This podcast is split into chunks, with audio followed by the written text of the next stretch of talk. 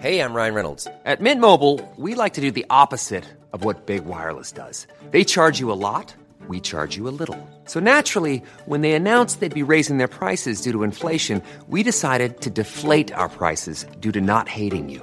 That's right. We're cutting the price of Mint Unlimited from $30 a month to just $15 a month. Give it a try at mintmobile.com slash switch. $45 upfront for three months plus taxes and fees. Promo rate for new customers for limited time. Unlimited more than 40 gigabytes per month. Slows. Full terms at mintmobile.com. Je suis très suivie parce que j'ai aussi aucun complexe ni aucun problème à demander de l'aide. Donc euh, c'est vrai que là-dessus, je suis très très décomplexée. Euh, donc s'il faut que j'aille voir un psychologue ou un psychiatre, je n'hésite pas à le faire et Mhm. dans mon cas, ça m'a été très utile.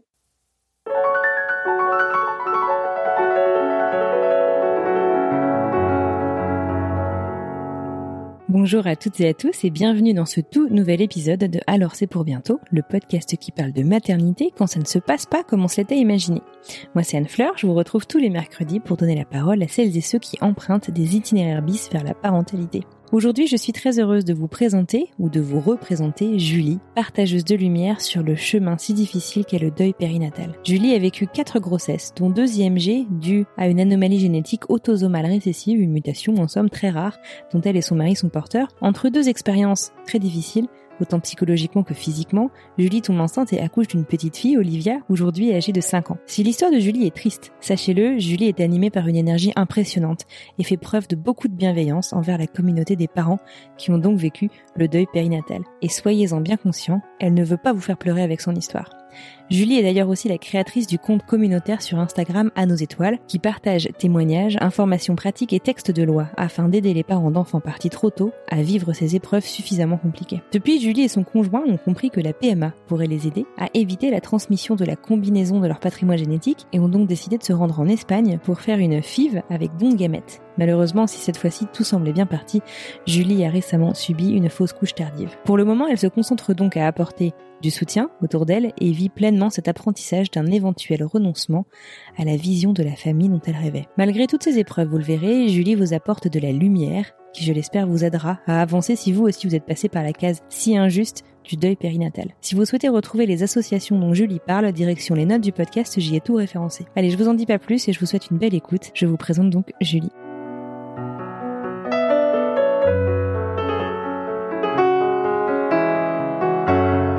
Bonjour Julie, bienvenue sur le podcast. Comment vas-tu et d'où est-ce que tu nous parles? Bonjour. Alors moi je vais bien. Je parle de Paris à l'heure actuelle et puis euh, et puis voilà. Très bien, merci. Alors merci beaucoup d'avoir accepté mon invitation à rejoindre le podcast. Est-ce que Merci pour tu- l'invitation. Oh bah, avec grand plaisir. Est-ce que tu pourrais, en quelques mots, te présenter, nous dire un petit peu. euh, donc, on a compris que tu viens de, Paris, tu t'appelles Julie. Mais euh, voilà, qu'est-ce que tu fais dans la vie À quoi ressemble ton quotidien Et est-ce que tu partages ton quotidien avec quelqu'un Ici, Wiki? Je, je te le fais en très résumé hein, pour l'instant. Donc ouais, je m'appelle Julie, j'ai 36 ans, je vis à Paris. Je vis à Paris avec mon mari Thomas, euh, qui est mon amoureux depuis le lycée. On a ensemble deux chats qui aiment bien faire des bêtises. On a aussi une petite fille qui a 5 ans bientôt, qui s'appelle Olivia. Euh, voilà, on a un parcours, mais ça on va on va assez rapidement en parler euh, en maternité qui est un tout petit peu compliqué. En tout cas, ça s'est passé un peu plus euh, un peu plus difficilement que prévu. Euh, Voilà, voilà. Et puis, euh, bah, du coup, moi, ça fait depuis euh, bientôt six ans que je, raconte un peu tout ça sur Internet. Euh, il y a quelques années, en fait, bien avant de, me lancer dans la grande aventure de la maternité, j'étais chroniqueuse sur un blog de mariage. Donc, j'ai raconté un peu mon mariage. Et puis, logiquement, après le mariage, on a voulu avoir un bébé. Ça ne s'est pas si bien passé que ça. Et donc, j'ai commencé à en parler sur un blog qui s'appelle La Marmoteuse. Et puis, au bout de plusieurs années de galère, j'ai décidé d'ouvrir aussi un compte Instagram qui s'appelle À nos étoiles, donc sur lequel on parle plus spécifiquement de deuil périnatal. D'accord, très bien. Justement, on va, on va en parler. euh, On va rentrer un petit peu dans les détails de ton parcours. C'est vrai que ton ta plume est très agréable à lire, euh, que on, retrouve, euh, on retrouve effectivement plein de plein de choses euh, sur, ta vie en fait en général, parce que comme tu dis, voilà, il y a pas, c'était sur Mademoiselle Dentelle, hein, c'est ça que tu étais euh, Mm, sur euh, le blog, euh, le blog de mariage. Est-ce que justement tu peux me dire peut-être en deux mots, pourquoi est-ce que tu as eu ce besoin de, de de partager par écrit? Bah alors en fait à la base c'est parce que je j'adore écrire. Euh, il y a hum, quelques années du coup quand j'ai commencé un peu à préparer mon mariage, j'étais un peu frustrée parce que je j'avais envie un peu d'en parler. J'étais la première de mes copines à me marier, j'y connaissais rien et euh, il y avait énormément de blogs de mariage qui commençaient à apparaître sur internet. Et moi, je me sentais pas assez courageuse pour avoir mon propre blog mon propre nom. J'avais un peu peur de, de perdre l'anonymat. Et puis, j'ai jamais trop aimé m'exposer paradoxalement, même si aujourd'hui, du coup, je parle au contraire de choses extrêmement intimes. Mais clairement, à l'époque, j'étais pas prête. Donc, j'ai rejoint en fait un ce qui à l'époque était encore un blog euh, qui marchait bien, mais qui n'était pas euh, pas non plus aussi successful que ça l'est devenu par la suite. Euh, donc, il s'appelait Mademoiselle Dentelle. Il y avait une blogueuse qui s'appelait Anne qui avait lancé son blog pour raconter son propre mariage. Et une fois son, son mariage raconté, elle, bah, avait décidé de recruter des chroniqueuses et j'ai rejoint la, grande aventure en 2012. Voilà. Et du coup, une fois que le site Mademoiselle Dentelle a été lancé, elle a aussi eu l'idée de lancer d'autres sites, cette fois-ci plutôt autour de la vie quotidienne et de la parentalité. Euh, le site sur la parentalité en général s'appelait Dans ma tribu. Euh, je parle au passé parce qu'en fait, ah les sites viennent de fermer le mois dernier. Ah mince, d'accord, ok, oui, je connais ma tribu, je savais pas que c'était le même. Euh. Si, en fait, c'est Anne Delacour qui les a lancés. Et du coup, en fait, c'est assez rigolo parce que les chroniqueuses de Mademoiselle Dentelle, une fois qu'elles avaient fini de raconter leur mariage, en général, euh, dans la majorité des cas, elles avaient un projet pour devenir maman et donc elles basculaient sur Dans ma tribu pour ah, excellent. La, grande aventure. Et euh, moi, du coup, c'est vrai que j'ai basculé dès la création du site et dès que mon parcours est devenu un peu plus compliqué, euh, c'est pas que je trouvais plus ma place, mais c'est vrai que le, le, sujet du deuil périnatal, euh, c'est pas un sujet qui est facile à aborder. Et je j'étais pas complètement à l'aise pour continuer à n'en parler que sur dans ma tribu. D'une mhm. part parce que j'avais énormément de choses à dire dessus, et puis dans ma tribu c'est un site que beaucoup de futures mamans lisent, et je ne voulais pas non plus avoir un discours qui allait être euh, à 100% anxiogène, parce que c'est vrai que quand tu veux tomber enceinte et que tu apprends que les bébés ça meurt, ça peut être un petit peu euh, un petit peu anxiogène. Donc euh, du coup c'est pour ça que j'avais créé mon, mon blog. Euh, comme ça j'avais vraiment un espace où je parlais de tout ce dont je voulais parler, y compris de deuil périnatal et sans sans qu'on puisse venir entre guillemets me le reprocher.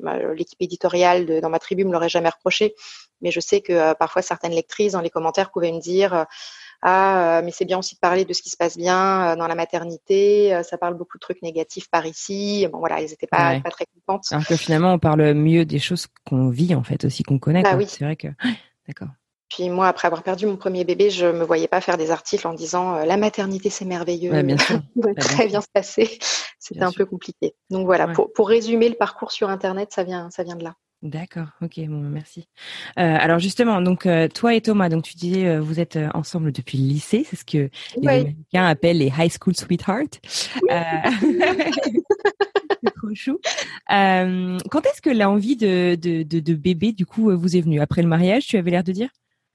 Alors nous assez tard parce qu'on est euh, un peu lent. Euh, je, dis ça euh, en rigolant, mais c'est vrai qu'on a beaucoup pris notre temps. On s'est rencontrés, on avait 17 ans. On s'est tourné ensemble, on s'est tourné autour pardon pendant deux ans avant de se mettre ensemble.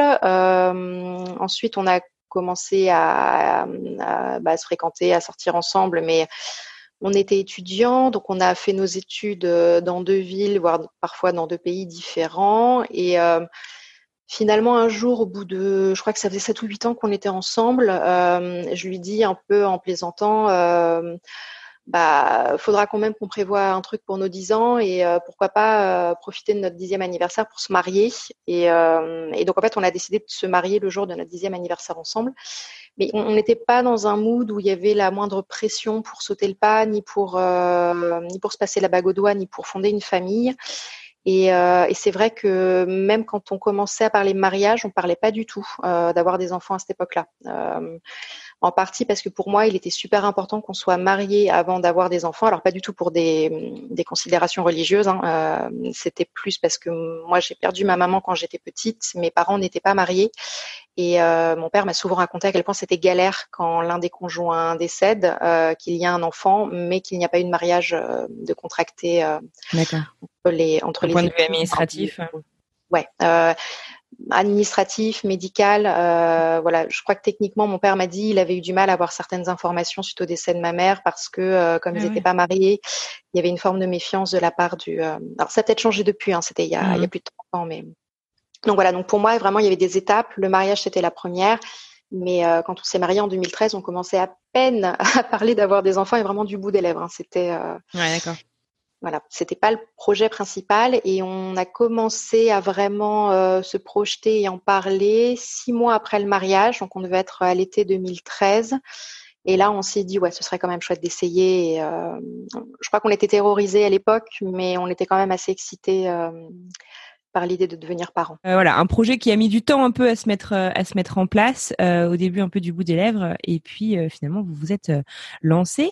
Alors, comment est-ce que ça s'est passé du coup? Comme tu dis, vous êtes un peu lent. Alors, je je veux pas je veux pas dire des choses. je, je... Oui, non, non, mais c'est vrai qu'on. Bah, c'est pas moi qui le dis, c'est toi. Hein. voilà, c'est ça. Ce sont mes mots. Non, mais on, on est. Quand je dis qu'on est lent, c'est vrai qu'on a on a beaucoup pris notre temps parce qu'on on se voyait pas devenir parent trop tôt. Et puis mm-hmm. on, on, a des parcours universitaires lui et moi qui ont été extrêmement longs. Donc moi j'ai commencé à travailler du coup un peu tard, en tout cas un peu plus tard que la moyenne parce que j'ai fait des études à rallonge, lui aussi, et donc voilà, on voulait aussi vraiment avoir cette, euh, ouais, le confort de, bien sûr. Ouais, voilà. Mais mais bon voilà, c'est très personnel et, euh, et c'est comme ça qu'on envisageait les, les choses. Mmh et du coup, bah alors quand on décide de se lancer, je me rappelle, on est en voyage de noces euh, à Marrakech, euh, c'est le mois d'août 2013, on est mariés mmh, depuis six mois et voilà, plutôt sympa le contexte. Mmh euh, moi, j'ai commencé à lire deux trois livres sur la parentalité, à me renseigner euh, un peu doucement. Bon, en gros, je sais qu'il faut que je prenne de l'acide folique. Euh, j'ai été voir ma gynéco qui m'en a prescrit. Euh, donc voilà, donc je, je, commence à en prendre. Puis bon, bah, on, on lance les essais sans trop, euh, sans trop se projeter. Moi, à l'époque, ma seule crainte, c'est que finalement, j'arrive pas à tomber enceinte et qu'on doive en passer par la PMA. Ah oui, d'accord. Tu te dis déjà j'ai déjà en fait des copines à l'époque qui, mhm. euh, ont dû passer par des parcours PMA plus ou moins longs et euh, je sais que ça peut arriver. Donc je suis pas complètement euh, naïve ni niaise avant de, de vouloir faire ce bébé. Mhm. Par contre, très honnêtement, j'imagine pas une seule seconde qu'on puisse passer par le par le deuil périnatal et par un, un parcours aussi compliqué. Ouais, bon, on l'imagine pas. Hein. Personne n'imagine un truc comme ça. Non, mais heureusement parce que sinon personne n'essaierait. Se lancerait bien sûr. Ça, l'humanité serait éteinte depuis, donc c'est plutôt une, c'est plutôt une bonne chose de rester positif dès le départ. Mais euh, ouais. donc ouais, on, on, décide de se lancer et, euh, et moi dans mon, ben, dans mon malheur, il y a quand même un truc assez positif, c'est que je tombe enceinte rapidement. J'ai pas le problème de fertilité. Euh, et du coup, alors les, on met six mois la première fois euh, avant d'avoir un début de grossesse. On, mmh vise pas très bien la bonne période d'ovulation parce qu'au début on n'y connaît rien, on est très spontané, on, on réfléchit pas, on calcule rien. Ouais. Euh, au bout de six mois, je finis par me rendre compte quand même qu'il y a une fenêtre de tir dans le cycle et qui est assez réduite et qu'il faudrait quand même qu'on arrive à, à, à, la viser pour réussir à avoir un bébé. Donc voilà, donc on, on s'y met un peu plus sérieusement. Okay. Donc voilà, assez rapidement, je tombe enceinte. Et puis, euh, et puis le début de grossesse, eh ben, je, je me rappelle encore, je tombe enceinte euh, le 5 janvier 2014 et cinq jours avant, on trinquait pour la nouvelle année au Champagne avec mon mari en se disant cette année on a un bébé, ce sera notre année. Euh, on a vaguement parlé lors de cette soirée, et euh, de, depuis je m'en souviens, hein, de euh, qu'est-ce qu'on fait si on détecte lors d'une écho ou pendant notre parcours un problème. Mais on en a parlé genre deux minutes en se disant ça ne nous arrivera pas. mais on a quand même eu la clairvoyance d'avoir cette discussion entre nous avant. Euh, parce que ça nous a bien été utile quand, le, quand les mauvaises nouvelles sont arrivées quelques mois plus tard. Mmh. Et, euh, et, voilà, donc euh, je tombe enceinte le 5 janvier. On est vraiment en tout. Ah oui, d'accord. C'est euh... action réaction. ah. On en a, on en avait vraiment parlé sérieusement le 31 décembre. On essayait mmh. vaguement depuis six mois, mais là, on, on avait vraiment décidé que cette année-là, on aurait le bébé. Et voilà, cinq, cinq jours plus tard, je, je suis enceinte. D'accord très rapide. Et puis, bah, ma foi, après, euh, un début de grossesse qui, bah, qui se passe très bien. Euh, comme souvent hein, dans, les, dans les histoires de deuil périnatal, t'as pas forcément de, de signaux d'alerte au départ. Euh, je perds un peu de sang au premier trimestre, mais euh, j'en ai toujours perdu un petit peu quand j'étais enceinte. Donc, euh, et puis il y a beaucoup de femmes effectivement à qui ça arrive. Hein. Il y en a pour qui ça arrive pas du tout, et il y en a pour qui, enfin, c'est est considéré comme tout à fait normal. Donc oui. toi, du coup, tu, tu, tu perds euh, du sang, mais tu t'en parles à ton médecin, ça te stresse au début ou pas particulièrement? Alors, Sinon, ça me stresse. Euh, là, c'est ma première grossesse, je n'y connais rien et je me rappelle à l'époque, j'avais une gynécologue qui était, alors elle n'était pas obstétricienne, donc de toute façon, elle n'aurait pas pu me suivre sur le reste de ma grossesse, mais elle n'était pas très psychologue et quand je l'appelle euh, un jour en lui disant je perds du sang, euh, elle tout de suite, elle se met à crier à la fausse couche en mode préparez-vous à perdre le bébé. Oh, affreux, abominable. J'ai pleuré toutes les larmes de mon corps pendant toute la soirée. C'était, euh, la, perspective de faire une fausse couche, moi à l'époque, c'était le, pire qui pouvait qui pouvait mmh m'arriver. J'étais vraiment pas bien et donc j'ai changé d'obstétricien, enfin de gynécologue obstétricien depuis. Ouais. mais en fait, finalement non, on fait des prises de sang pour mesurer le taux de SCG.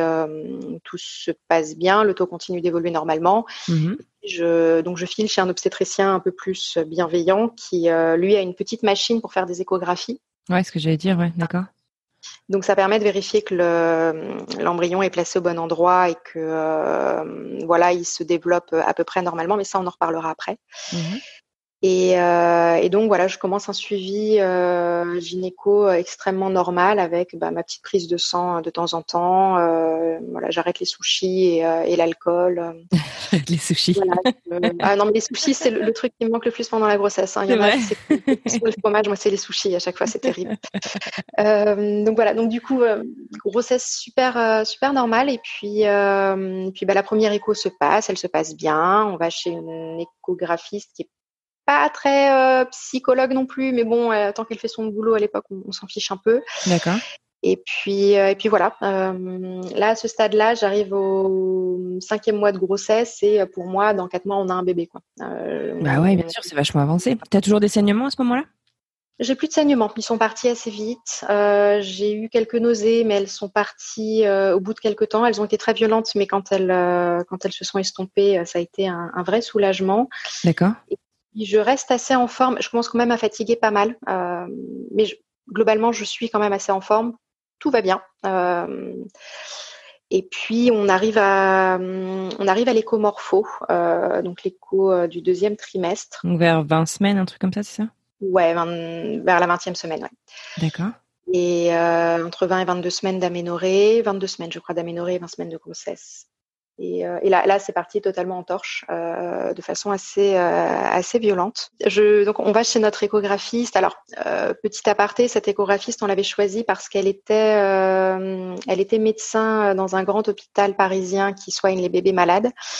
Je ne citerai pas le nom euh, parce que je, je pense en plus que de toute façon ça n'a rien à voir avec l'hôpital, ça a juste à voir avec le médecin.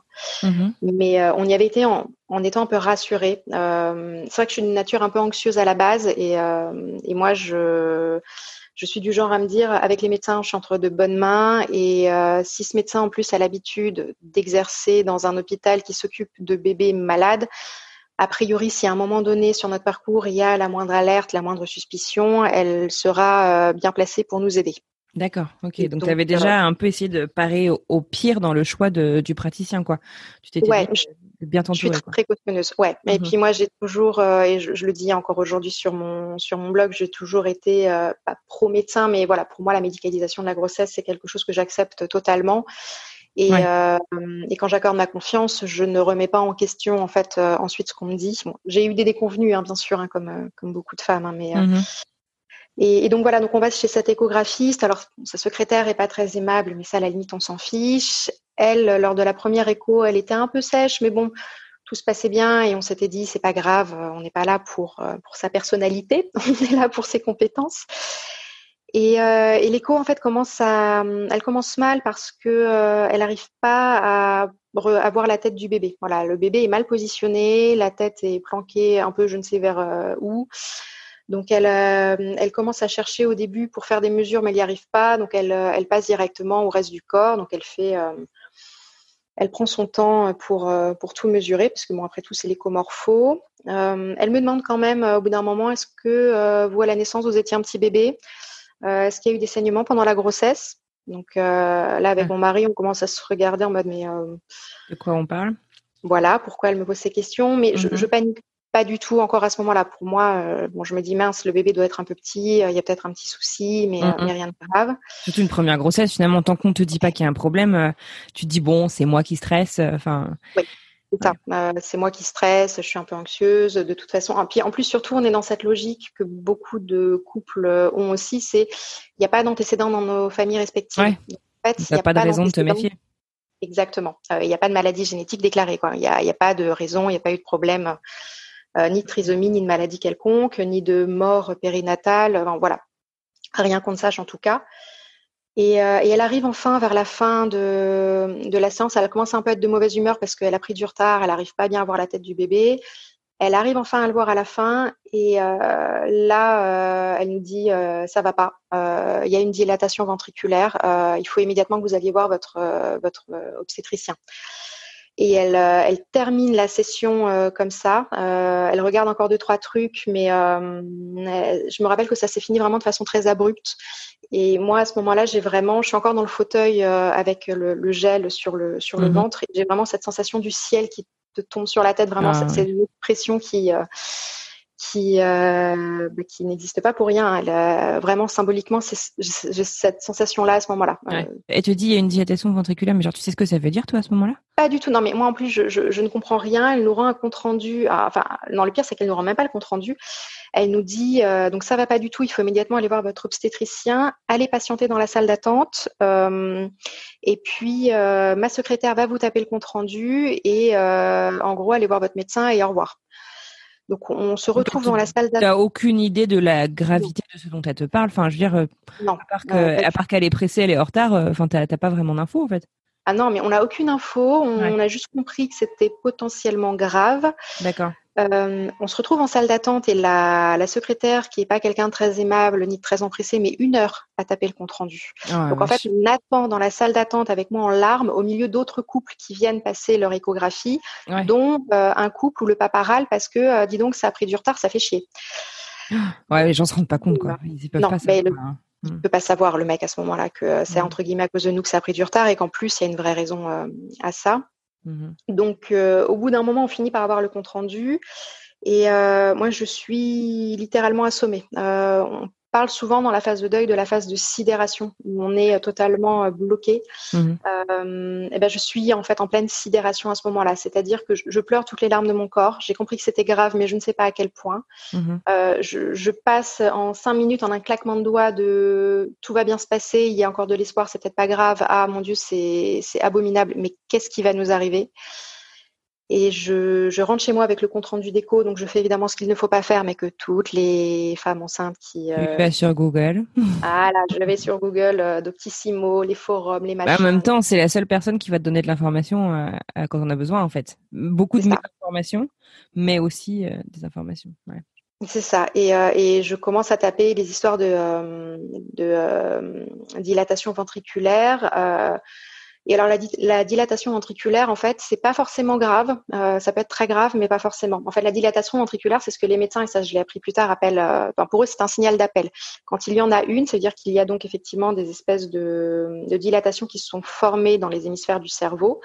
Euh, elle peut être bilatérale ou non. Et selon la taille de cette dilatation, elle peut se résorber ou non. Et nous, au moment où on en est, euh, il y a une dilatation dans les deux hémisphères du cerveau, mais elle est encore, euh, elle est pile aux normes d'alerte. C'est-à-dire, euh, c'est pas encore la panique totale, mais il faut surveiller. Donc, moi, ce que je vois sur Internet me rassure. Et puis, comme je suis totalement sidérée et sous le choc et anéantie, euh, je, je n'appelle pas tout de suite mon obstétricien. C'est l'échographiste qui me rappelle le lendemain et qui, en apprenant que j'ai toujours pas pris rendez-vous, m'engueule au téléphone. Donc là, je me dis, mon Dieu, mais quelle est cette personne? Et euh, donc je rappelle mon obstétricien et lui par contre il est génial. Euh, je l'appelle euh, en début d'après-midi et il me dit bah moi aujourd'hui je suis sur un accouchement, je suis pas au cabinet mais venez ce soir à 21h si vous êtes dispo et je vous rouvre le cabinet. on va ah, regarder. Super. Je le remercie. C'était il y a six ans et je le remercie encore d'avoir fait ça. Euh, et du coup, il nous reçoit euh, et c'est lui qui nous oriente vers un autre échographiste. Euh, alors à ce moment-là, j'y connais rien, mais en fait, le mec, c'est une espèce de rockstar de l'échographie euh, prénatale euh, en France.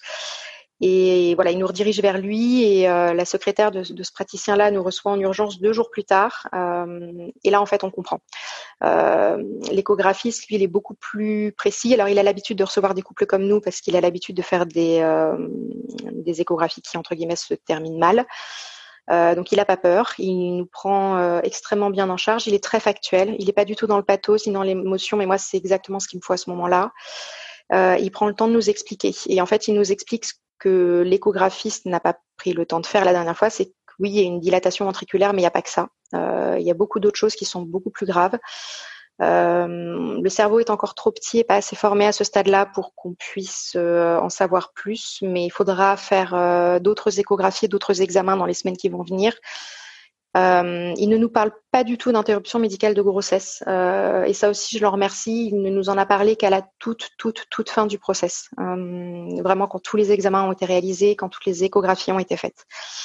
Donc, euh, mais à ce moment-là, il nous explique beaucoup plus clairement. Et là, je comprends que c'est pas juste un problème de dilatation ventriculaire, que même si la dilatation se résorbe, euh, il y aura encore d'autres soucis au niveau du cerveau euh, derrière à, à, mesurer et à suivre, et qu'on n'est pas juste sur un petit problème entre guillemets, sans vouloir minimiser, hein, mais euh, de, de, handicap euh, moteur, que c'est très lourd. Et euh, et là, je, je, passe, je rentre dans une phase que les, les parents endeuillés connaissent bien. Euh, c'est la phase de l'attente. Et tu dois attendre pendant des jours ou des semaines euh, de faire tous les examens parce que nous, à ce stade-là, il faut que le bébé continue de se développer. C'est très cruel, mais il n'y a pas le choix pour voir comment les malformations évoluent.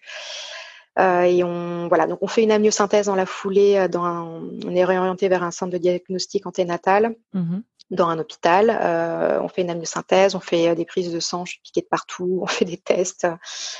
On rencontre une généticienne qui euh, refait notre arbre généalogique sur les trois dernières générations pour essayer de voir s'il y avait des, des antécédents de, de, maladies, de trisomie, de, enfin de n'importe quoi en fait. Euh, et puis ensuite, on attend et on attend euh, pendant trois semaines. Et je me rappelle encore de ces trois semaines aujourd'hui, c'était il y a six ans, comme des trois pires semaines de ma vie. Oh, ça doit être hyper long, enfin, sans avoir de réponse, sans savoir, euh, sans savoir comment va ton bébé, sans, ça, doit être horrible. C'est abominable parce que en plus, moi à ce moment-là, ma perception du temps se dilate totalement. C'est-à-dire qu'il y a certaines journées qui vont passer comme si elles avaient duré littéralement cinq minutes, et hum, parfois j'ai l'impression qu'une heure euh, va durer littéralement plusieurs jours. C'est tu, tu, perds une notion du temps mais totale. Je, je perds mes repères. Euh, je suis en arrêt maladie à ce moment-là parce que mon, mon obstétricien euh, m'a arrêté pour que j'ai le temps de faire les examens nécessaires et que je digère un peu tout ça. Et puis trois semaines après, donc on y retourne. On retourne au centre de diagnostic anténatal euh, où l'échographiste euh, nous reçoit, le même. Et euh, là, il fait le, une échographie de contrôle et euh, il nous dit clairement, euh, voilà, j'aime pas ce que je vois. C'est beaucoup trop grave et vous avez le droit de demander l'interruption médicale de grossesse vu, ce que je vois sur le sur l'écran. Et ce ah. qui est très euh, drôle, entre guillemets, aujourd'hui, c'est que euh, ce rendez-vous avec l'échographiste, mon mari et moi, on n'en a pas du tout le même souvenir. C'est que ouais. moi, en fait, à l'époque, je comprends que le bébé va être handicapé et mon mari, lui, comprend que le bébé va mourir. Et on, on le dit souvent, hein, d'ailleurs, dans les, dans les parcours euh, un peu comme le nôtre, il mm -hmm. euh, faut pas hésiter à se faire répéter les choses par les médecins parce qu'en fait, euh, le médecin peut te dire quelque chose, mais tu es tellement sous le choc que tu n'entends pas ce qu'il te dit et tu, ou tu ne le comprends tu pas. L'interprète, ouais. Ouais, tu l'interprètes, tu le comprends pas. Moi, il y a littéralement des choses qu'apparemment l'échographiste aurait dit, je n'en ai aucun souvenir. Je... Ah ouais. C'est, euh, mais ça fait partie de l'état de sidération hein, qui, euh, mm. qui la, la, première phase du deuil. Et, euh, et, donc là, pour notre chance entre guillemets, on, on est tombé au sein d'un super service et ils nous prennent immédiatement en charge parce qu'effectivement, vu le pronostic, on demande l'IMG et euh, on l'a été pris en charge immédiatement et ils ont été après absolument géniaux. Et, et donc, en fait, les, ce qu'ils avaient trouvé du coup chez, euh, chez, chez ton, ton petit bébé, euh, c'était des malformations qui n'étaient pas viables du coup, c'est ça? Ou c'était un handicap qui était trop lourd? Ou est-ce que tu veux bien nous en dire deux mots ou pas du tout? En fait, euh, la, notion de viabilité, elle est un peu floue euh, en ce qui concerne le diagnostic prénatal. Euh, parce qu'en gros, la loi sur l'interruption médicale de grossesse, euh, elle est autorisée pour les femmes dont le bébé est atteint d'une pathologie considérée comme euh, incurable au moment du diagnostic. Ça, c'est le, les mots de la loi. Et en fait, la, la question de la viabilité, c'est euh, là pour le coup, je dis que c'est flou parce que à partir de 22 semaines d'aménorrhée, un bébé est considéré comme entre guillemets viable. Ça veut dire que tu pourrais le mettre au monde euh, s'il naissait, il pourrait au moins quelques minutes vivre. Donc en fait, le, mais nous effectivement, les malformations sont telles que on, voilà, nous il est écrit par exemple sur le compte rendu de demande d'IMG que le bébé était non viable. Mais en fait, tu n'as aucune obligation. Tu peux décider de garder le bébé, tu peux décider de l'accompagner en soins palliatifs. Ouais. Et euh, nous, une des possibilités, en fait, c'est aussi ce qui est si compliqué dans, le, dans les parcours de diagnostic prénataux, c'est que dès que ça touche au cerveau, c'est rare de pouvoir mettre un diagnostic très précis sur euh, la façon dont le bébé ensuite va euh, vivre ces malformations-là. Tu as certains bébés qui vont développer pour une même malformation des, euh, des handicaps moteurs extrêmement lourds, extrêmement sévères, au point de ne pas être capable de parler plus tard, ni de marcher, ni rien.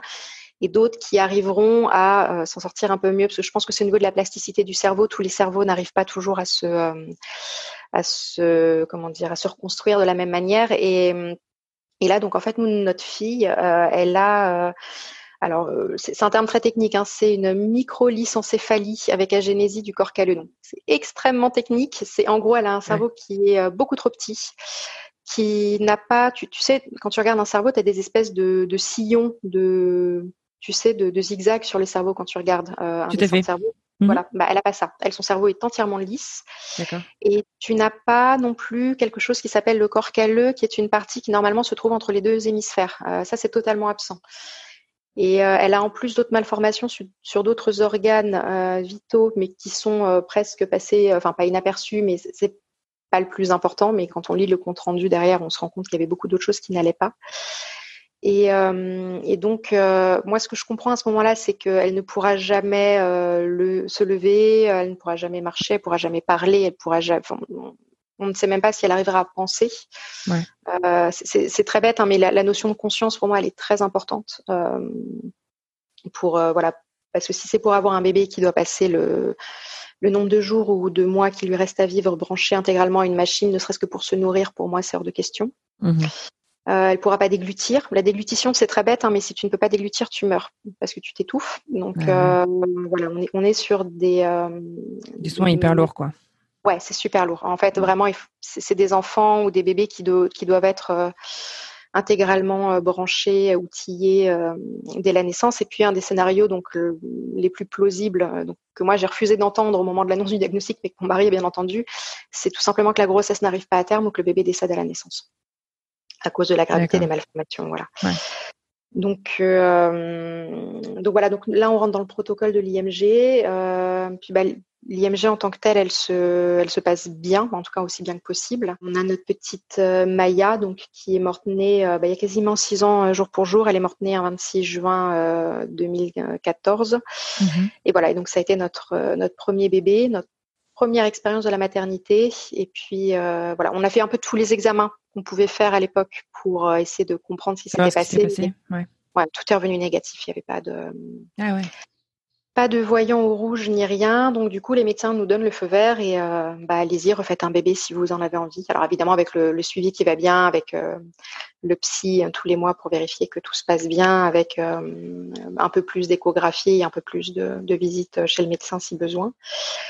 Euh, et c'est un deuil qui est terrible parce qu'au moment où ça m'arrive, j'ai vraiment l'impression de d'avoir perdu tous mes repères. Euh, j'ai l'impression à ce moment-là vraiment que mon identité euh, a été totalement, voilà, que quelqu'un s'amuse à prendre mon identité comme si c'était une vulgaire feuille de papier, à la froisser et à l'acheter en boule après dans une corbeille en me disant bah voilà maintenant tu te démerdes avec ça.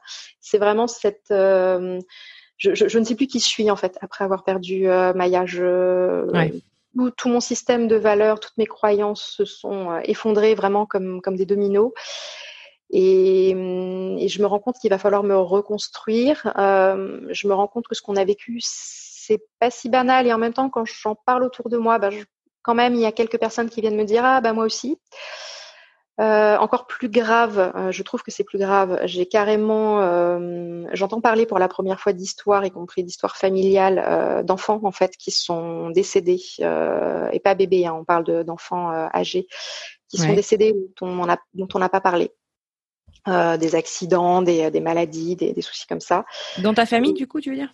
Dans, la, dans ma famille et dans celle de mon mari. Et en fait, c'est des choses dont on ne parle pas. Pourtant, ce sont des enfants qui bel et bien existé et pas il y a 50 ans. Hein. Je parle d'histoires qui ont euh, 40 ah ans grand max. Et, et, puis moi, je me retrouve aussi avec un retour à la vie civile qui est très compliqué parce que tout le monde, en gros, me presse pour que je refasse un autre bébé. Et même si j'en crève d'envie, d'un autre côté, je passe mon temps à leur dire, mais vous savez, même si je retombe enceinte, ben, euh, ce nouveau bébé ne remplacera pas le premier et il n'est pas question de le remplacer. Et et ça a été très très ça a été une phase, je pense, les plus compliquées de mon existence, euh, vraiment, parce que euh, il a fallu les attentes de l'entourage euh, aussi. Tu veux dire en plus de la reconstruction personnelle? Ouais, et puis les, les attentes, c'est pas forcément les attentes à ce que je retombe enceinte, c'est aussi les. Euh, il faut être forte, il faut pas en parler parce que sinon ça te fait du mal. Il faut passer à autre chose. Euh, au travail, tout le monde se comporte comme s'il m'était strictement rien arrivé, comme si j'avais pas été absente euh, un mois plus tôt. Je reprends le travail en même temps qu'une collègue qui est une jeune accouchée et tout le monde, elle a accouché à peu près en même temps que moi et tout le monde lui parle de son accouchement et moi, c'est comme s'il ne m'était jamais rien arrivé. Euh, je me rappelle une fois, on est à la cantine, on est en train de déjeuner tous ensemble et ma collègue se met à raconter son accouchement. Normal, elle a, eu un bébé, donc elle en parle. Et elle parle d'anecdotes autour de la péridurale, autour de ci, autour de ça. Et moi, je me retrouve avec l'envie de partager aussi certaines anecdotes, mais la conscience que si je le fais, euh, tout le monde va me regarder en mode mais euh, elle, est folle celle-là. Pourquoi elle nous parle de ça? Euh, déjà, personne ne soupçonne à table que j'ai accouché, parce que pour les gens, tu sais, euh, quand un bébé décède, il disparaît, un peu, euh, un peu comme par magie. Si abracadabra, tu plaques des doigts, il n'y a plus de bébé. Mhm. Et puis, je, je, ne peux pas partager cette expérience-là, sinon je me, je me stigmatise.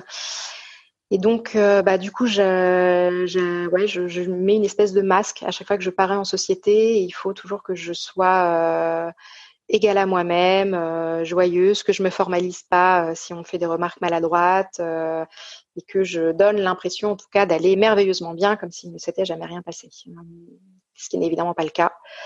Et heureusement pour moi, euh, dans, tout, dans toute cette période un peu sombre, je retombe enceinte quand même assez vite. Et en novembre de la même année, donc je suis de nouveau enceinte, et cette fois-ci de, de ma fille, qui s'appelle Olivia. Euh, qui donc va bientôt avoir 5 ans, qui va très bien. Super. Euh, et donc ça, c'est à peu près la seule partie de la maternité qui s'est entre guillemets bien passée pour moi, parce que voilà, aujourd'hui elle, elle, a 5 ans, mais on, a essayé d'agrandir la famille par la suite et ça a été euh, autrement plus compliqué. Voilà. D'accord. Tu lui en parles euh, à ta fille, à Olivia, euh, de. Alors, enfin, je sais pas si parfois j'imagine qu'on en a envie, mais comment est-ce que tu abordes ça avec un enfant? C'est galère. Euh, c'est galère parce que, alors Olivia, elle est à la fois l'enfant d'après, mais elle est aussi l'enfant d'avant. Euh, par rapport à Maya, ma première fille, elle est l'enfant d'après. Donc, euh, moi, j'ai suivi les recommandations des médecins de l'époque. J'ai verbalisé quand elle était bébé mes craintes, mes angoisses. Il faut savoir que quand un bébé naît après un deuil périnatal, tu peux avoir énormément d'angoisses qui rejaillissent. Euh, et parce que, par exemple, un truc très bête, moi, la seule fois de ma vie où j'avais tenu un bébé dans mes bras, euh, bah, c'était Maya et elle était morte. Et même si elle donnait l'impression de dormir, quand ensuite Olivia naît, euh, bah, à chaque fois que je la vois dormir, j'ai peur. Euh, c'est ah, idiot. Bah, oui. bah non, pas du tout. Donc, euh, je me mets à avoir des angoisses qui ressurgissent. Donc, j'en parle à Olivia quand elle est bébé. Mais c'est vrai que euh, depuis qu'elle a grandi, c'est compliqué parce que t'as pas non plus envie de convoquer ton gamin un jour euh, à table en disant au fait Olivia euh, tu as eu une, euh, une, grande sœur et au fait tu as aussi eu une petite sœur et un autre bébé qui, qui est décédé entre temps c'est des questions en fait que je ne cache pas mais je les aborde quand elle me pose des questions. Pourquoi est-ce que j'ai pas de frère? Pourquoi est-ce que j'ai pas de sœur? Mmh. euh, Est-ce qu'on pourrait avoir un petit frère à la maison? Euh, et Quand elle me pose ces questions-là, je lui réponds, mais sans rentrer dans les détails des détails, je lui dis juste, ben, papa et maman ont essayé, mais euh, c'est très compliqué pour papa et maman, et pour le moment, en tout cas, on ne peut pas avoir de, de petits frères ni de petites sœurs. Mais, mais c'est vrai que quand elle sera plus grande, quand elle pourra entendre certaines choses, j'en parlerai peut-être plus spontanément. Mmh. Mais c'est vrai que je me vois pas lui en parler euh, sortie de nulle part quand elle est en train de jouer ou quand on est à table tous ensemble. Enfin, pour moi, ça n'aurait pas de sens. D'accord. Donc, je, je, le cache pas, mais je ne euh, provoque pas la discussion, on va dire. Ouais. En même temps, elle est toute petite aussi. Hein. Elle est toute petite. C'est un peu le, un peu le souci. Mais, euh, mais oui, deux ans après, en fait, on a, on a essayé d'agrandir la famille et mmh. euh, on a eu une récidive exacte, euh, presque mesure par mesure. C'est d'ailleurs assez effrayant. Oh, oui. de, de ce qui était arrivé à Maya. Et c'est là qu'on a compris en fait qu'on était porteur. Alors, moi, je te dirais d'une maladie génétique, les médecins te parleraient d'autosomale récessive. Une autosomale récessive, c'est quand les deux membres d'un couple sont porteurs euh, d'une même mutation génétique sur un de leurs gènes. Euh, donc voilà, donc c'est extrêmement rare hein, parce que là pour le coup, nos médecins n'avaient pas vraiment vu de cas similaires aux nôtres euh, auparavant. Ils savent pas sur quel gène la mutation est cachée. Il faudrait qu'on fasse des tests génétiques, mais ça c'est encore une histoire à part entière à raconter et, euh, et donc on, on les a pas fait des tests beaucoup plus poussés parce qu'il existe un test qui s'appelle l'Exo mais qui permet de, de, scanner un peu euh, tous tes gènes. Mmh. Et, et ouais, du coup, en 2017, ben, je, je, retombe enceinte. Et là, cette fois-ci, vu qu'on avait eu Olivia deux ans plus tôt et que tout s'était très bien passé, on, là, avec mon mari, on y allait un peu à pieds joints en mode, allez, c'est bon. Ouais. Cette fois-ci, tout va bien se passer. Et bah, de nouveau, premières échos très bien. Et puis, éco-morpho patatras la catastrophe quoi. Donc euh, ah ouais donc aussi à nouveau hyper tard encore dans la grossesse aussi. Ouais parce qu'en fait le problème c'est que les malformations cérébrales elles euh, elles se détectent très souvent assez tard. En fait le, lors des toutes premières semaines de vie et des premiers mois de vie le cerveau il n'est pas assez formé. En fait les, les structures qui vont plus tard se malformer ne sont pas encore là ou alors elles sont trop petites donc les médecins ne peuvent pas les voir. Et puis, euh, tu, sais ce que je te disais euh, au tout début quand mon, obstétricien me faisait une petite écho pour vérifier si le bébé bougeait bien euh, lorsque je faisais mes visites mensuelles. Mhm. Même avec ce petit appareil-là, il n'avait pas vu qu'il y avait quelque chose qui n'allait pas au cerveau. Il faut en plus avoir un appareil un peu. D'accord.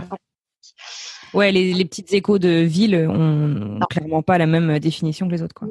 C'est pour ça quand j'ai parfois certaines femmes qui me disent ah mais c'est bon tout va bien mon gynéco il a un appareil il m'a fait une écho euh, limite euh, l'écomorpho ça sert à rien, je leur dis toujours non, va faire l'écomorpho, va chez euh, un médecin qui est équipé du bon appareil et fais-le bien parce que en fait les échographies, c'est pas juste pour faire coucou au bébé, il faut vérifier. c'est rarissime heureusement, mais il faut vérifier au cas où. Et, euh, et, donc oui, voilà, donc à nouveau, euh, à nouveau le même suivi chez le même obstétricien, euh, à nouveau des échographies, un peu de, de contrôle toutes les euh, deux trois semaines pour me rassurer, mais à nouveau on ne voit rien. Et c'est lors de l'échographie euh, morpho, donc on, qu'on revoit exactement les mêmes informations. Donc cette fois-ci, la bonne nouvelle, c'est que comme on était déjà passé par là quatre ans plus tôt, les médecins ne nous ont pas trop fait lanterner et on a pu demander l'IMG un peu plus tôt. Donc on l'a eu vers cinq mois et quelques au lieu de six mois. Mmh mais euh, ouais, deuxième IMG, et c'est pas plus simple Cette à fois-ci avec un enfant en plus. Euh, avec un enfant à la maison. Et, euh, et là, ça a été aussi assez compliqué parce que euh, Olivia, à l'époque, elle avait, euh, elle avait euh, deux ans et elle m'a vu être enceinte. mais ah ensuite, elle a vu que quelque chose n'allait pas. Elle a vu que maman était très triste et elle a, elle a vu que j'étais plus enceinte. Et là, il a fallu lui expliquer. on a suivi les conseils des médecins aussi là-dessus. Euh, il a fallu lui expliquer que le bébé euh, m'a été trop fragile pour vivre, qu'il euh, était malade, mais que c'est pas une maladie qui s'attrape, que c'est pas une maladie que elle, elle peut attraper, ni papa ni maman. C'était une maladie que juste le bébé pouvait avoir. et puis, ben, que le bébé est, décédé. Alors nous, on est, en tout cas moi, je suis croyante, donc je, lui explique que le bah, qu'il existe un paradis des bébés où tous les bébés euh, se rejoignent quand ils ont été trop euh, trop fragiles pour pour pouvoir continuer à grandir et pour vivre. Mais voilà, on lui a on lui a un peu expliqué tout ça comme ça. Mais contrairement à ce que je pensais, elle, elle l'a pas entre guillemets mal vécu. D'accord. Elle était petite, elle a eu ses explications. Une fois qu'elle a compris, elle a entre guillemets tourné la page euh, et elle nous en a jamais vraiment reparlé. Euh, D'accord. Elle a juste eu une phase où euh, elle avait une poupée. En fait, notre donc troisième bébé, notre troisième fille, on l'avait appelée Alice, puisqu'on l'a inscrite aussi dans le livret de famille. Et elle a juste eu une phase où elle a appelé sa poupée Alice pendant quelques temps, mais c'est passé assez rapidement. Voilà. Et D'accord. C'est super mignon c'est plutôt mignon en fait. Donc euh, moi ça m'a pas euh, ça m'a pas inquiété euh, outre mesure. Et puis et puis voilà. Et puis du coup suite à ces deux IMG on a on a décidé que bon c'est pas que les IMG c'est pas fun mais on a laissé de s'arrêter là. Et et on s'est orienté cette fois-ci vers un parcours en PMA avec don de gamètes. D'accord, ok. Donc don de gamètes de, de quel côté alors? Comment comment est-ce que ça s'est passé? Alors, euh, en fait, suite à ma deuxième IMG, on, était d'accord avec mon mari pour se dire qu'on voulait quand même retenter une toute dernière fois d'avoir un bébé. Euh, j'ai une copine euh, qui a eu un petit garçon par don d'ovocytes. elle a dû aller à l'étranger, elle aussi. Et donc j'étais déjà un petit peu sensibilisée sur tout ça. Je savais qu'en France les délais étaient absolument impossibles, enfin impossibles, compliqués, longs. Euh, et du coup, j'ai initié assez rapidement la discussion avec mon mari. Et mon mari, en gros, m'a dit euh, Moi, un don de sperme, ça me mettrait mal à l'aise. Et comme moi, de mon côté, c'est moi qui allais porter le bébé, j'avais pas besoin d'avoir le, un attachement génétique en fait à ce bébé. Je savais que l'attachement se ferait de toute façon in utero, donc on est parti assez vite sur un don d'ovocytes parce que c'était ce qui nous semblait le plus euh, le plus simple et le plus euh, voilà le plus évident pour nous. Ça ne s'est pas fait vite pour autant parce que donc je me suis quand même un peu renseignée sur les. Euh, alors déjà il a fallu que je me remette de mon IMG. Hein, on s'est pas précipité suite à la deuxième IMG pour pour relancer ça. J'ai pris le temps de me renseigner. Donc effectivement dans ma région donc en région parisienne en fait j'ai appris pour euh, bénéficier alors soit d'un diagnostic préimplantatoire quand tu sais euh, de quelle maladie génétique tu es porteur, soit d'un don de gamètes. Il faut, et je ne veux vraiment pas te dire de bêtises, facilement un an, voire un an et demi pour passer en commission. Et c'est la commission qui te dit si oui ou non tu peux ensuite bénéficier du DPI ou de la. Ah ouais, d'accord. Voilà. Donc, et ensuite à ça, tu rajoutes encore euh, facilement une bonne année, voire plus d'attente. Parce ouais, pour l'attribution du don, du don, etc. Quoi. Et nous, la complexité de notre situation, c'est qu'on avait déjà une petite fille qui était en parfaite santé, donc on savait qu'on n'était pas prioritaire du tout pour. Euh, ah ouais, d'accord. Voilà, en fait, il y a une vraie pénurie de donneurs et de donneuses, hein, ça c'est mhm. secret. Et, euh, et, on avait un petit peu d'argent de côté grâce à un héritage euh, qu'on avait, enfin que mon mari avait reçu quelques temps plus tôt. Donc, mhm. On n'y est pas allé par quatre chemins. Moi, j'ai été voir un jour mon obstétricienne. Alors, euh, entre-temps, j'ai changé de médecin. Je suis passée par euh, une obstétricienne qui euh, pratique au centre de diagnostic anténatal, qui me suit. Et, et je, je, sais que dans ces services-là, ils ont l'habitude hein, de voir des, des, patients comme nous défiler. Donc, j'ai demandé est-ce que vous connaissez des bons centres à l'étranger euh, parce que je voulais pas euh, me lancer dans l'aventure à l'aveugle. Mhm. Euh, je me doute que mes médecins ont l'habitude d'avoir des patientes qui leur viennent avec des, des PMA à l'étranger et ils ont forcément des échos sur quels sont les bons centres, quels sont les, les endroits sérieux ou pas. Et elle, elle m'a dit, bah voilà, il y a, il y a un centre qui m'a l'air très sérieux. J'ai suivi plusieurs de leurs patientes. Il est situé en Espagne. je ne donnerai pas le nom euh, là euh, à l'oral, mais s'il euh, y en a qui veulent me contacter après en privé pour avoir des infos, ce sera bien volontiers. Mhm. Mais voilà, du coup, elle nous a donné le nom du centre et je les ai contactés. D'accord. Et j'ai en parallèle contacté aussi un spécialiste de la PMA en France qui travaille dans le même hôpital que l'équipe d'obstétriciens et que le centre de diagnostic anténatal. Ça s'est pas très bien passé, mais ah il a refusé de nous suivre. Pourquoi? Alors, euh, on ne sait pas très bien. En fait, euh, donc c'est un, médecin donc spécialiste et un obstétricien spécialisé en PMA. On avait pris rendez-vous avec lui. On a mis deux mois à avoir le rendez-vous parce que même à Paris, malheureusement, c'est des, euh, des parcours qui sont très longs. ça, je pense que c'est quelque chose qu'on n'envisage pas avant de passer en PMA. C'est la lenteur des parcours. C'est extrêmement long. Et donc, on a eu, on a eu rendez-vous au bout de deux mois et il a été très gentil. Il a été très à l'écoute de notre parcours, mais en gros, il nous a dit euh, bah, en fait, vous n'aurez pas besoin de moi, passez directement par le centre en Espagne. Et puis, oui, bon, si vous avez des questions, une fois que vous serez enceinte, vous pourrez revenir me voir. Mais là, vraiment, avant, c'est pas la peine. Et, euh, et moi, je savais euh, que c'était pas tout à fait vrai parce que, comme je te le disais, j'ai une copine qui a déjà fait une PMA euh, à l'étranger. voilà, je m'étais quand même un peu renseignée et je savais que. tu as besoin d'être suivi, ouais. Bah ouais, il est. En fait, le problème, c'est qu'à l'étranger, on n'a pas forcément les mêmes protocoles. Donc, en fait, le centre de l'étranger peut te donner une ordonnance. Cette ordonnance, euh, elle va pas forcément coller avec les recommandations françaises. Ils vont pas forcément s'y prendre de la même manière qu'un médecin français. Mhm. C'est bien d'avoir quand même quelqu'un en France qui peut répondre à tes questions d'ordre médical et puis qui peut aussi te faire tes ordonnances françaises parce que euh, la clinique à Barcelone, parce qu'on a été à Barcelone, euh, me renvoyait des, des instructions mais ces instructions, c'était pas des ordonnances valables en France. Il fallait ensuite que je j'aille voir ma mon obstétricienne pour qu'elle me fasse euh, qu'elle me fasse les ordonnances. D'accord. Il nous a un peu baladé. Euh, bon, j'ai rappelé mon obstétricienne du coup un peu en larmes en urgence après. Elle m'a dit mais ne vous inquiétez pas, je vous suivrai. Donc. Euh, D'accord. Bon, au moins. on a été rassurés, mais c'est vrai que ça c'est des choses auxquelles on dont on parle peu et auxquelles on pense pas. C'est le fait que certains médecins peuvent refuser de vous suivre dans des parcours un peu un peu compliqués comme le nôtre. C'est vrai. Ouais, non, c'est clair. Et euh, voilà. Et donc, euh, et pareil, on parle de délai. On a pris rendez-vous dans une clinique à Barcelone pour un premier rendez-vous. Et j'ai pris rendez-vous en février 2019 et le premier rendez-vous, on l'a eu en mai. Donc, il y a quand même eu un petit délai. Ouais, quand même. Ouais, quand même. Moi, je pensais, tu sais, qu'on aurait rendez-vous le mois d'après, en fait. Bah ouais, ouais, c'est un peu souvent, effectivement, l'image qu'on s'en fait. D'accord. Bah, alors peut-être que nous, on est tombé dans un centre particulièrement demandé. Hein, je, je sais pas. On a choisi, euh, on a choisi la ville de Barcelone. On est allé là-bas, mais il a fallu attendre un peu. Mhm.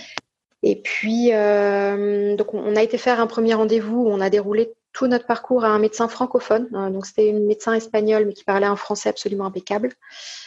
Euh, on avait ramené avec nous mais euh, l'intégralité de notre dossier médical et tu t'en doutes au bout de, de deux IMG euh, le dossier est long. Et épais, ouais.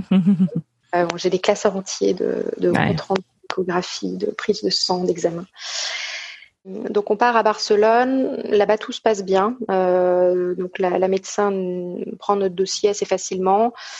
Euh, il faut quand même prévoir quelques heures sur place. On a passé facilement trois ou quatre heures dans la clinique, donc euh, le temps de Vous rencontrer tout Plus d'un rendez-vous, du coup?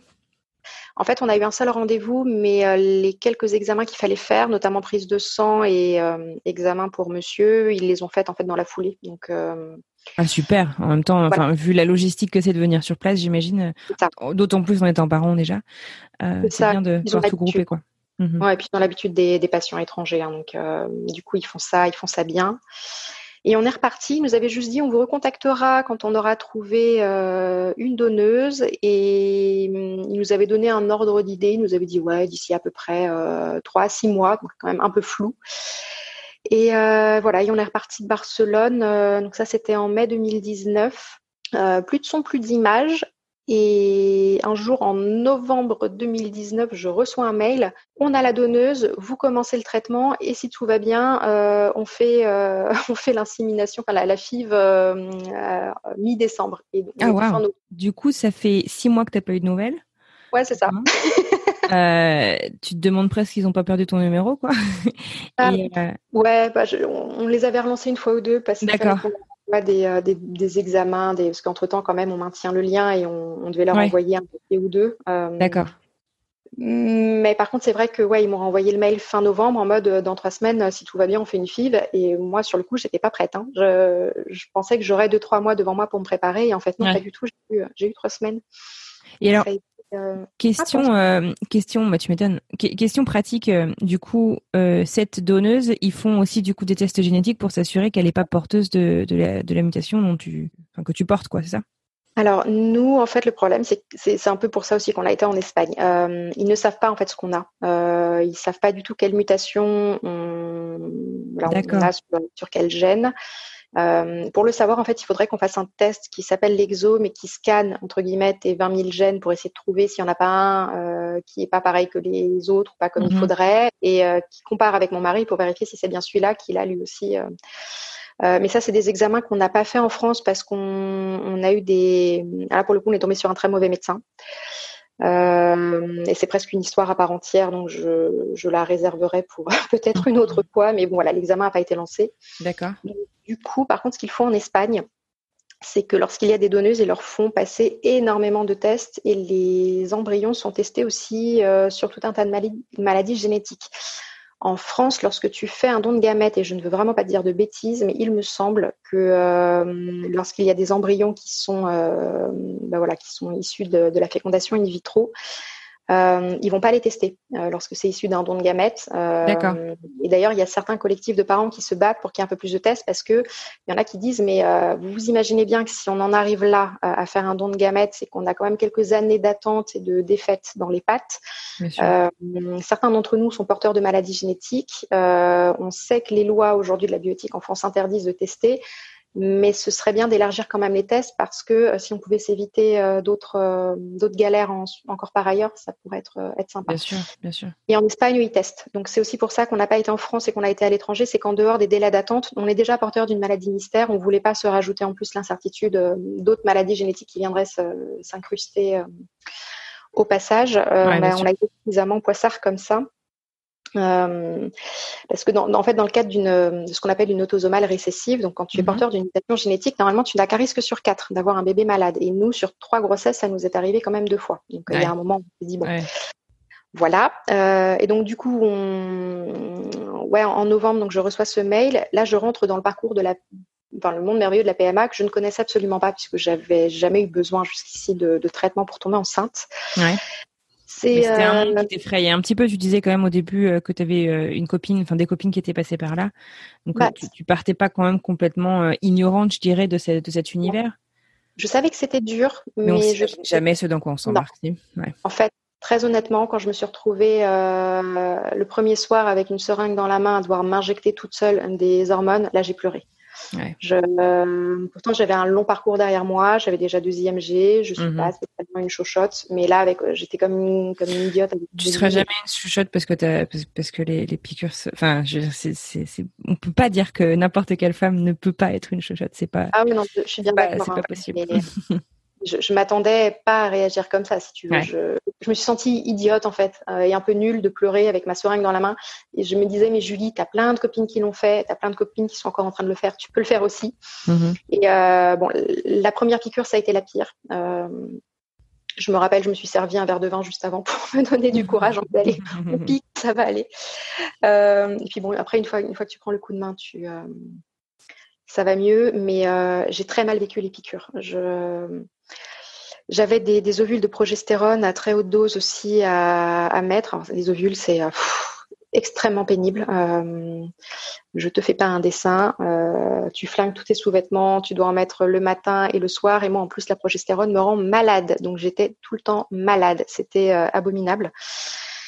donc ça, plus les injections, ouais, parce qu'il fallait, il fallait à la fois préparer l'endomètre, mais il fallait aussi stopper mon ovulation pour que je n'ovule pas.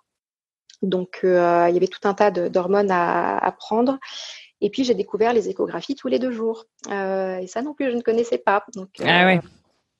Ouais. Aller, euh, voilà, aller trouver un rendez-vous dans un cabinet euh, médical qui peut t'accueillir pour faire une écho, pour vérifier que ton endomètre s'épaissit bien comme il faut et que tu as les, les, bons, les bons éléments là où il faut. C'est aussi un peu galère parce que moi, évidemment, à côté, je travaille. Évidemment, au travail, personne n'est au courant que euh, je suis passée par la PMA. Euh, et je venais juste de changer de poste en plus. Je pensais sincèrement pas qu'on allait m'appeler aussi vite pour faire une, une PMA. Je pensais vraiment que j'aurais un peu de temps devant moi. Et donc, j'étais arrivée sur mon poste genre le mois d'avant et euh, je me sentais super coupable en plus de lancer ça maintenant. Et je mhm. je me sentais pas non plus capable de dire non à une donneuse, sachant que ben, on a quand même eu la chance d'avoir une donneuse rapidement. Donc, c'était très compliqué pour moi. Et et donc, eh ben, ben voilà, j'ai fait les stimulations. On a eu euh, pas mal de frayeurs parce qu'on était en pleine grève des transports et mon mari a dû se rendre pour faire son don euh, au moment où les transports étaient paralysés. Oh, le stress, d'accord. Oh, le stress. En fait, si tu veux, il était attendu à la clinique euh, à Barcelone à 14h30 et à midi, son avion n'avait toujours pas décollé. Et ils étaient coincés dans l'avion depuis 9h le matin. Oh la vache. Ils ils pouvaient plus descendre de l'avion, mais ils étaient dans l'avion. Ils attendaient juste qu'il y ait euh, un contrôleur aérien qui puisse leur donner le, feu vert pour décoller. Donc ça a été mais mmh, d'accord. il y est quand même arrivé. Il a fait son don. Et puis euh, bah, ça a pris. Et cinq jours plus tard, donc je, me suis rendue à Barcelone et j'ai fait j'ai fait ma FIV. Mmh et, euh, et, là pour le coup tout s'est très bien passé.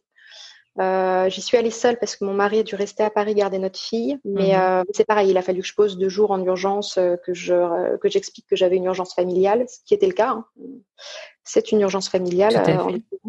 Et alors du coup, tu n'as pas décidé de d'essayer de, de faire jouer en fait ton droit à la PMA parce que tu étais nouvelle dans ton poste ou parce que voilà, c'était peut-être trop tôt et tu voulais pas partager ce, ce projet c'était trop tôt et puis je venais juste d'arriver. Moi-même, j'assumais pas tout à fait de faire une PMA aussi vite après avoir changé de poste. Il faut savoir que le pour lequel j'étais avant, j'y étais pas bien du tout depuis très longtemps et mmh euh, parce que suite à ma, à ma, deuxième interruption médicale de grossesse, on m'avait mise au placard de façon assez violente. Ah ouais. Et, euh, et j'avais longuement hésité à changer de poste en me disant, mais en même temps, si je reste là où je suis, euh, si je veux faire ma PMA, je fais ma PMA comme je l'entends et pour le coup, personne viendra me, me. Euh, et puis finalement, je m'étais dit non, je change de poste. De toute façon, la PMA, ce sera pas tout de suite. On va me rappeler dans quelques temps. Et puis même quand on va me rappeler, j'aurai encore quelques mois devant moi. Et en fait, non, pas du tout. Donc j'assumais pas en plus. Euh, mais effectivement, je pourrais normalement devoir euh, faire valoir mon. Peut-être si, si un jour on décide de retenter la PMA, peut-être que. Mais là, là, je, je me sentais pas pas du tout. Hmm. pas du tout euh, sécurisé là-dessus et bon et dans notre malheur en fait ça s'est bien passé puisque le la fille a pris tout de suite euh, c'est juste que j'ai fait une fausse couche à trois mois et demi de grossesse. Euh, voilà. Donc euh, ah. voilà, aujourd'hui, on en est au stade où j'ai quand même un parcours qui est un peu long, un peu lourd. J'ai quatre grossesses, dont deuxième G, une fausse couche, qui est pas complètement une fausse couche tardive, tardive, mais qui est pas non plus arrivée très très tôt. Ouais, trois mois, trois mois, t'as quand même, ouais voilà, trois mois, tu as passé la première écho et tu as déjà renvoyé ta déclaration de grossesse à la, à la CPAM. Ça m'a valu plein de mhm. soucis administratifs derrière, ces, ces, ces, histoires derrière. Euh, et puis voilà, ta, ta, grossesse se voit, tu l'as annoncé et à nouveau, tu rentres dans le protocole de euh, le, bébé, euh, le bébé est mort. Alors, de façon très différente parce que cette fois-ci, j'ai eu un curtage et non pas un accouchement. Mais voilà, je repars pour un tour dans le deuil périnatal. Et donc c'est euh, aujourd'hui, voilà, avec mon mari, on, on, a trois embryons qui sont quelque part dans une clinique à Barcelone, euh, qui nous attendent si un jour on décide de retenter quelque chose. Donc on n'est pas coincé, coincé. On sait qu'on a cette euh, possibilité-là. Mais je te cache pas que je suis pas sûre de vouloir non plus continuer à m'acharner. Ma première réaction après ma fausse couche, ça a été de me dire stop, là maintenant on arrête, j'en peux plus, j'en ai marre. Parce que moi, finalement, le problème, c'est pas de tomber enceinte, c'est pas de faire des fausses couches précoces, c'est de perdre les bébés quand même assez tard dans la grossesse. C'est mm. vraiment pas drôle, quoi. Non, puis enfin, cette, euh, comme tu disais tout à l'heure, je pense que tu as besoin de te reconstruire à chaque fois. Euh, et, et, je pense que, enfin, c'est évident ce que je veux dire, mais ça, ça devient clairement pas plus facile à chaque fois. Du, du, coup, en fait, justement, donc on parle de cette reconstruction euh, mentale et physique, hein, parce que voilà, ton corps, enfin, c'est quand même pas anodin euh, de, de, traverser ces, ces, débuts de grossesse euh, parfois aussi bien entamés. Est-ce que, d'un point de vue psychologique, justement, tu t'es fait accompagner, peut-être vous, vous êtes fait accompagner au sein de ton couple pour pour traverser ces épreuves, ou comment est-ce que J'imagine bien qu'il n'y euh, a pas de recette miracle et, que euh, voilà, on, chacun fait comme il peut, comme il veut, selon euh, ce dont il a besoin et ce dont il est au courant aussi, hein, parce qu'on n'est pas forcément au courant de tous les outils qui sont à notre disposition. Mais voilà, je me demande un petit peu comment est-ce que comment est-ce que vous avez vécu tout ça? Alors, la première fois, pour ma première IMG, on a, alors on a couru déjà chez un psy qui qui est soi-disant spécialisé en deuil périnatal, c'est-à-dire que c'est écrit sur sa plaque euh, gravée à l'entrée de l'immeuble, euh, et qui était absolument euh, abominable et affreux et très mauvais, qui s'est contenté de nous raconter en gros le petit manuel du deuil périnatal.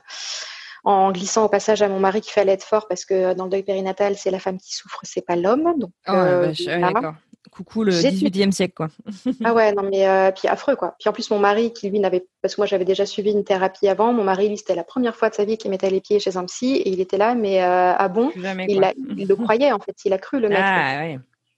J'ai un peu déconstruit tout ça quand on est sorti du, cabinet, mais euh, voilà. J'ai été voir une autre psy qui m'avait été recommandée, qui à la fin de la consultation m'a dit oui, bon, vous n'avez pas vraiment accouché, mais si vous vous sentez mal, on peut en parler donc je n'y suis jamais retournée non plus. J'ai un peu, ça a été un peu erratique le parcours euh, pour, pour me faire suivre. J'ai fini par trouver. Euh, Aujourd'hui, j'ai deux psys euh, qui me suivent un peu en alternance. Il y en a un qui me suit au long cours, voilà, sur les questions de maternité, et il y en a un autre qui est rattaché au centre de diagnostic anténatal où je suis suivie. Donc c'est celui que je vois actuellement, qui lui me suit juste après les, les IMG. Euh, voilà. Mais en tout cas, moi, je suis très suivie parce que j'ai aussi aucun complexe ni aucun problème à demander de l'aide. Donc, euh, c'est vrai que là-dessus, je suis très, très décomplexée.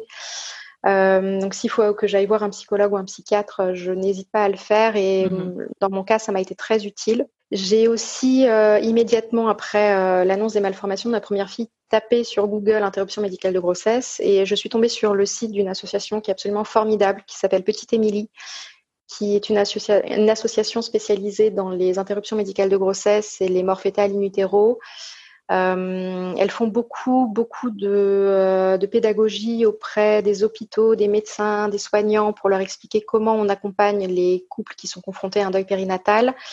Elles sont aussi euh, une mine de renseignements sur l'interruption médicale de grossesse. Moi, c'est ce que j'ai tout de suite aimé en fait dans cet assaut, c'est que si tu vas sur leur site, tu as toutes les infos sur euh, la législation, le déroulé de l'IMG, euh, les maladresses des proches. Euh, tu as aussi un onglet sur l'accueil d'un enfant handicapé et l'accueil d'un enfant palliatif. en fait, elle te redirige vers d'autres associations qui sont spécialisées.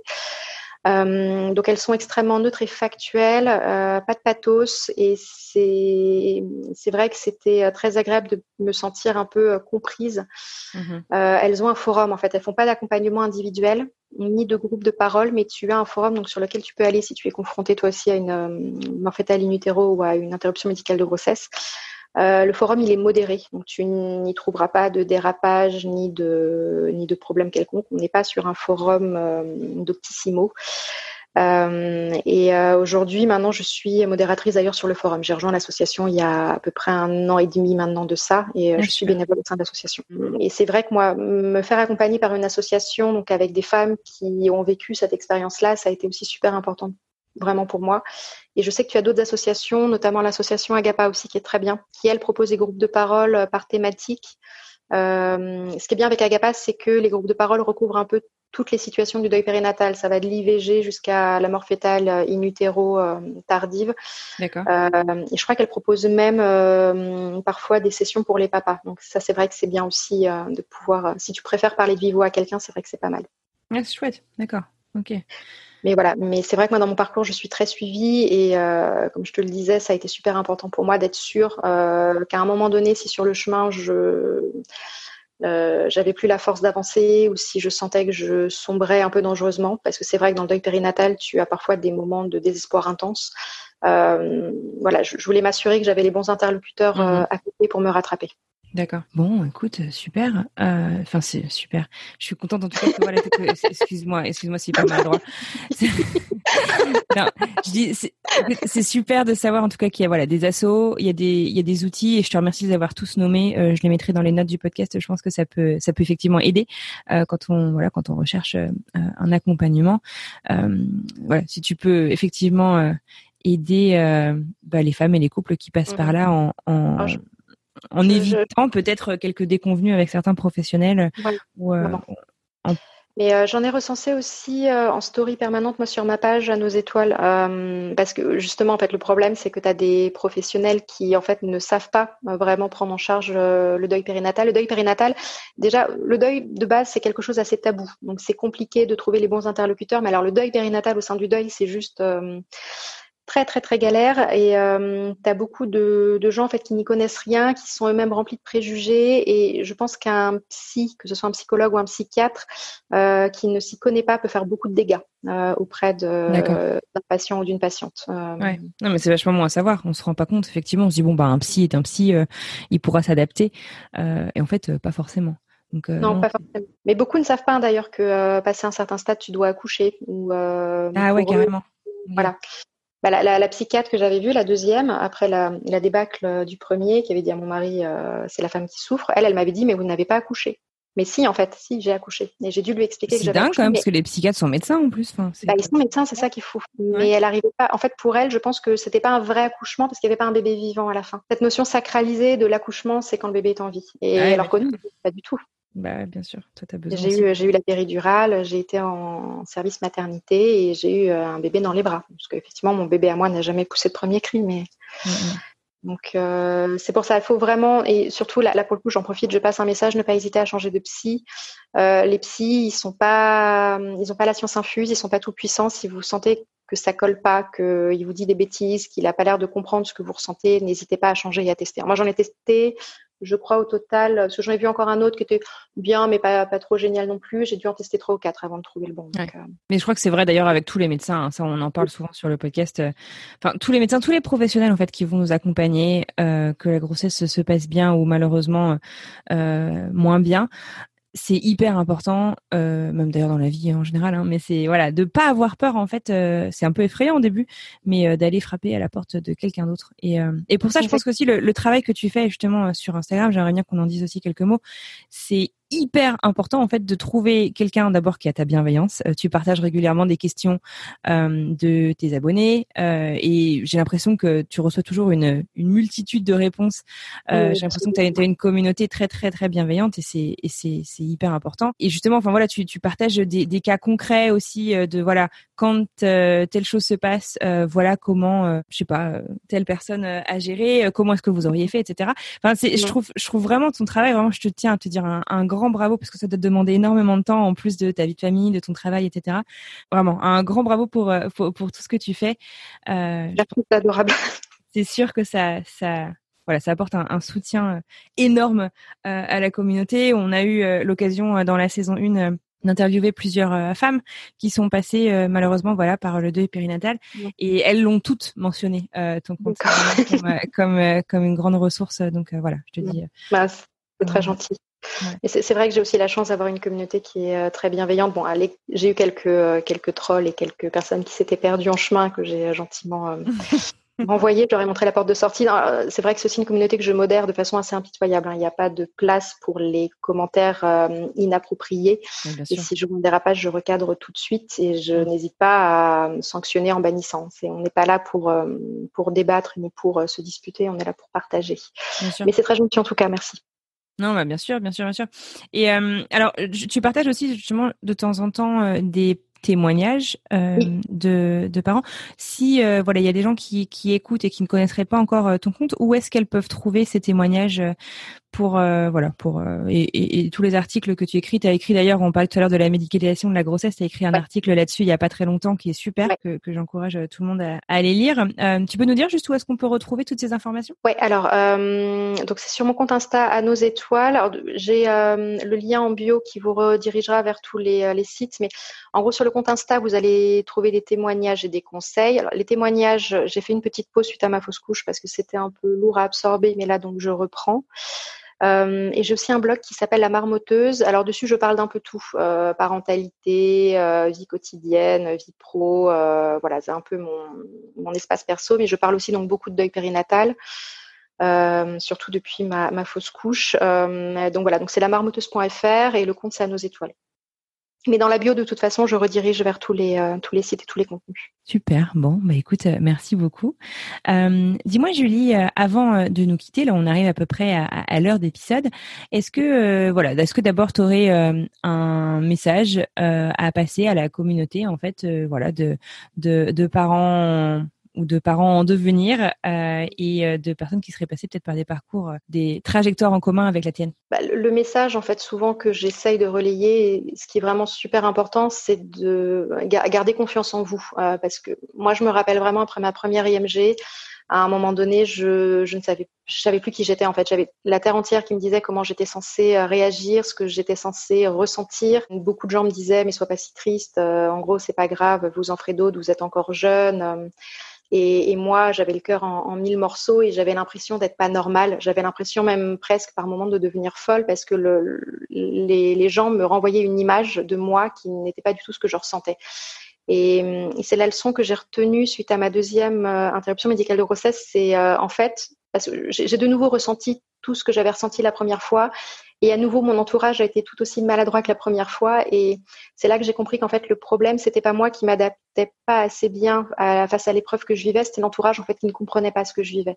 Donc du coup, maintenant, le gros message et que j'essaye toujours d'ailleurs de faire passer sur à nos étoiles, c'est ce que vous ressentez, c'est normal. Vous n'êtes pas fou, vous n'êtes pas folle, vous n'êtes pas dépressif, vous n'êtes pas fichu, vous n'êtes pas glauque ni sordide. Euh, voilà, vous, vous êtes euh, dans des parcours qui sont compliqués.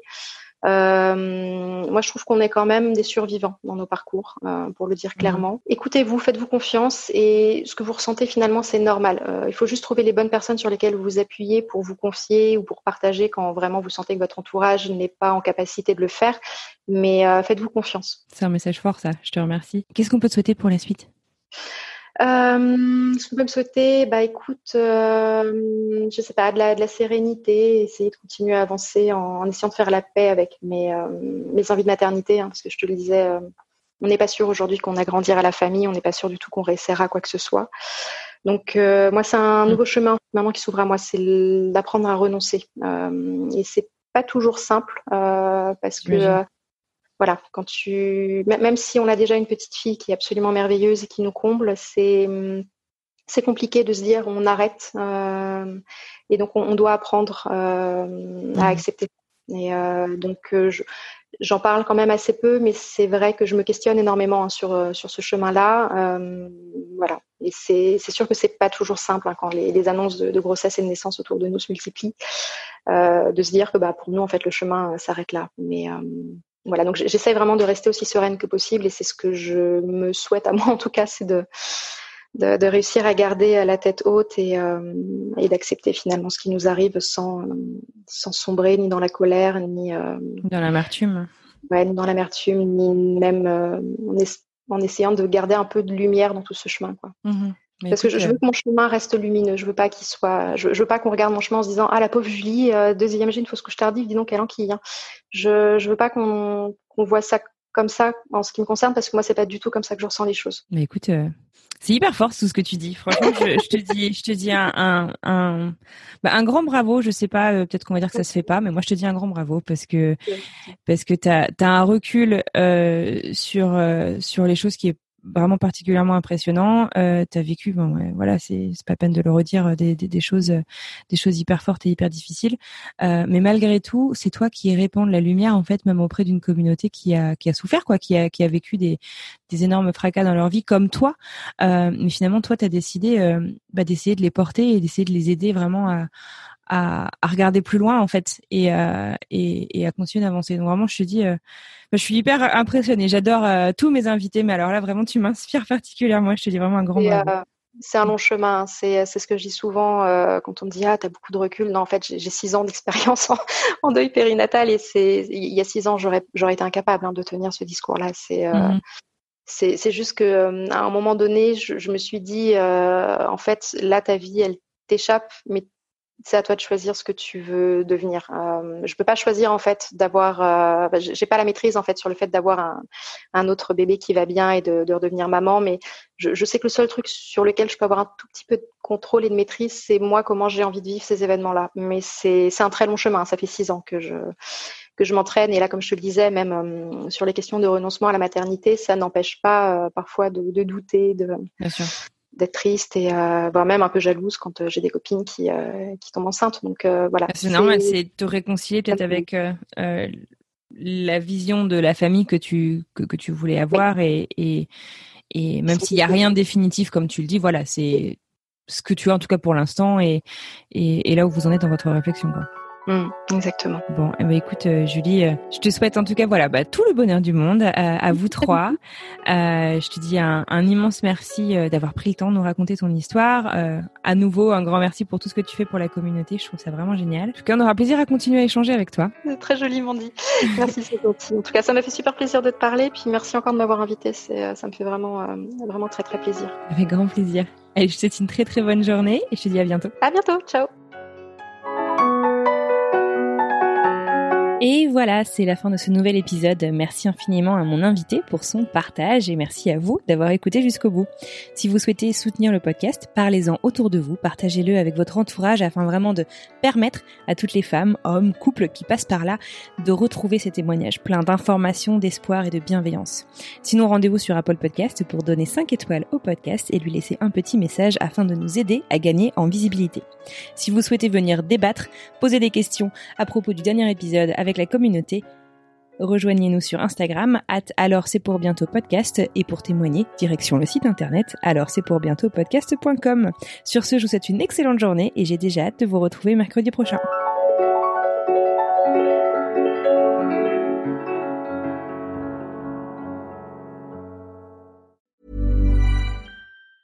Ever catch yourself eating the same flavorless dinner three days in a row? Dreaming of something better? Well, HelloFresh is your guilt-free dream come true, baby. It's me, Gigi Palmer.